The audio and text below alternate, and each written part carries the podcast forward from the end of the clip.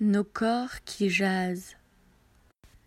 Un podcast proposé par les jaseuses.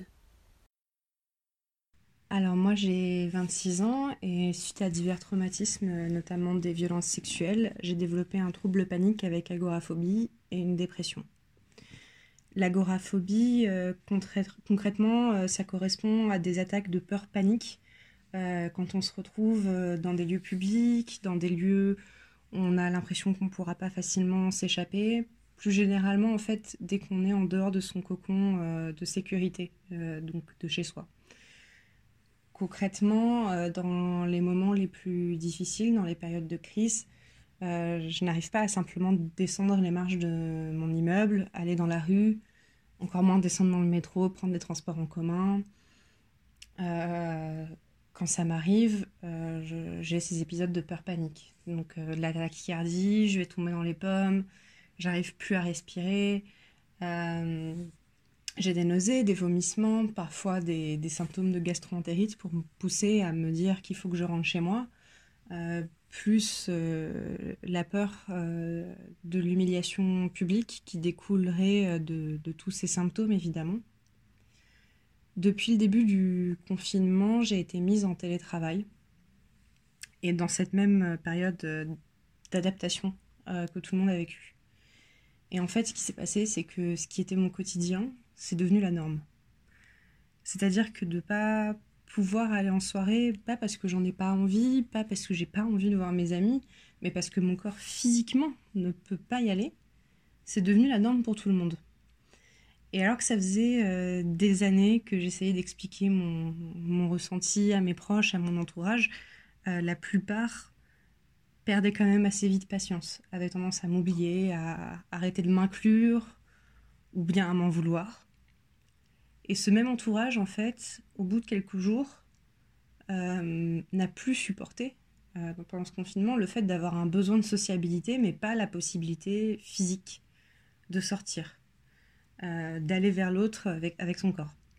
Et donc, soudainement, ce qui était impossible pour moi est devenu une norme. C'est-à-dire qu'on a commencé à penser des solutions pour avoir des relations sociales avec les gens qui restaient chez eux on a commencé à penser des solutions pour travailler depuis chez soi.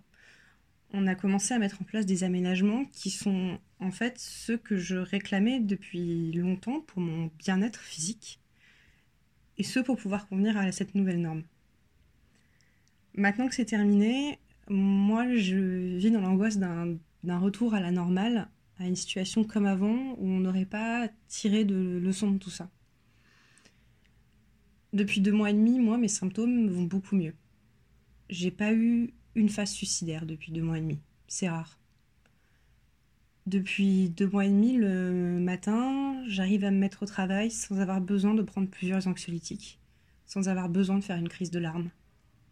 En fait, depuis deux mois et demi, j'ai pas pris un seul Xanax, alors que normalement j'en prenais trois à cinq par jour, juste pour pouvoir faire ma journée depuis le déconfinement, j'ai même pu sortir un petit peu, euh, me balader, voir des amis, des choses qui n'étaient pas possibles pour moi en temps normal.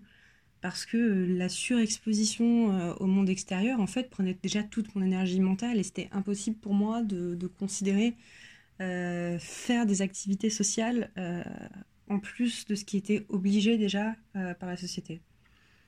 En fait, un court instant, tout le monde a eu l'opportunité de prendre conscience de ce que ça signifiait de ne pas pouvoir sortir. Euh, c'est-à-dire que ce soit lié à une déficience physique, une déficience physique du corps, pardon, ou à une déficience psychique qui agit concrètement physiquement sur le corps. On m'a toujours dit euh, c'est dans ta tête, mais quand je tombe dans les pommes, quand, quand je me vomis dessus, quand, quand, tout ça tout ça se passe, c'est pas dans ma tête, ça c'est dans mon corps. Et tout le monde a eu l'opportunité de réaliser la difficulté de rester conscrit et isolé parce que son corps ne peut pas sortir c'était, je pense, l'opportunité de faire quelque chose et de promouvoir des aménagements. Et je suis pas sûre que ça ait eu cet effet. Je suis pas sûre que les personnes qui peuvent pas se déplacer en temps normal aient été plus écoutées ou même plus mises en avant. Moi, j'ai commencé un rapport plus bienveillant avec mon corps parce que maintenant que tout le monde le vivait, j'ai eu le droit, moi aussi, de prendre soin de moi et de ma vie sociale et de mon équilibre mental. Parce que soudainement, ça concernait aussi les gens euh, qui n'ont ni handicap physique ni handicap mental qui les met dans cette situation. le seul questionnement qui reste après tout ça, c'est maintenant, en fait, qu'est-ce que j'en fais de tout ça? Qu'est-ce qu'on en fait?